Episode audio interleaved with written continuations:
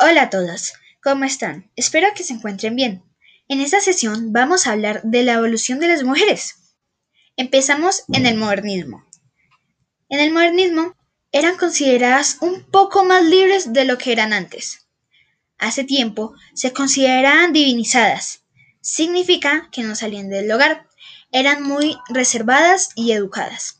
Estas solían vestirse con faldas anchas y no se dejaban ver tanto de su cuerpo. Las mujeres incentivaron a las personas al movimiento abstracto. Hace ya bastante tiempo, las mujeres eran muy excluidas de la sociedad.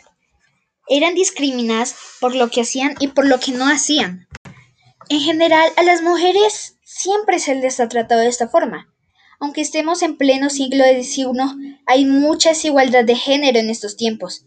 Un ejemplo muy claro es por la parte de Dubái, en Arabia Saudita, donde las mujeres siguen siendo vendidas. Vendidas por un hombre, vendidas por su padre, vendidas para tener un esposo y plata. Pero ya también hemos evolucionado en algo. Ya las mujeres pueden ser presidentas, pueden obtener un cargo público. También, hablando de Arabia Saudita, ahora las mujeres por fin pueden conducir ya tienen una licencia.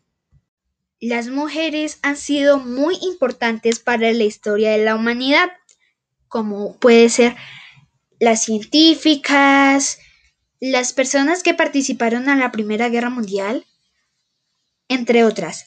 Hedy Lamar fue una actriz que inventó el Wi-Fi, cosa que hoy en día nos sirve para demasiadas cosas.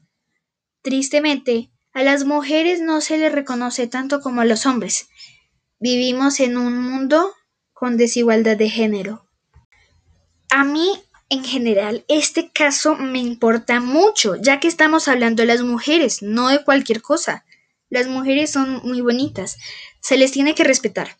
Para mí, una mujer divinizada significa una mujer que sea líder, que no le importa lo que los demás piensan de ella, que sea una buena persona para todos y que ayude a las personas más necesitadas. Cada uno tiene su punto de vista y es respetable. En conclusión, las mujeres juegan un rol importante. Hablamos de la mujer en vista de madre, esposa, pareja, una trabajadora, etc.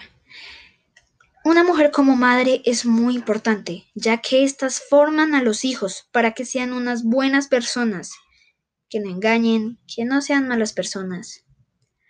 La mujer, lo más importante de una mujer es que sea mujer, que se valga como ella, que se identifique.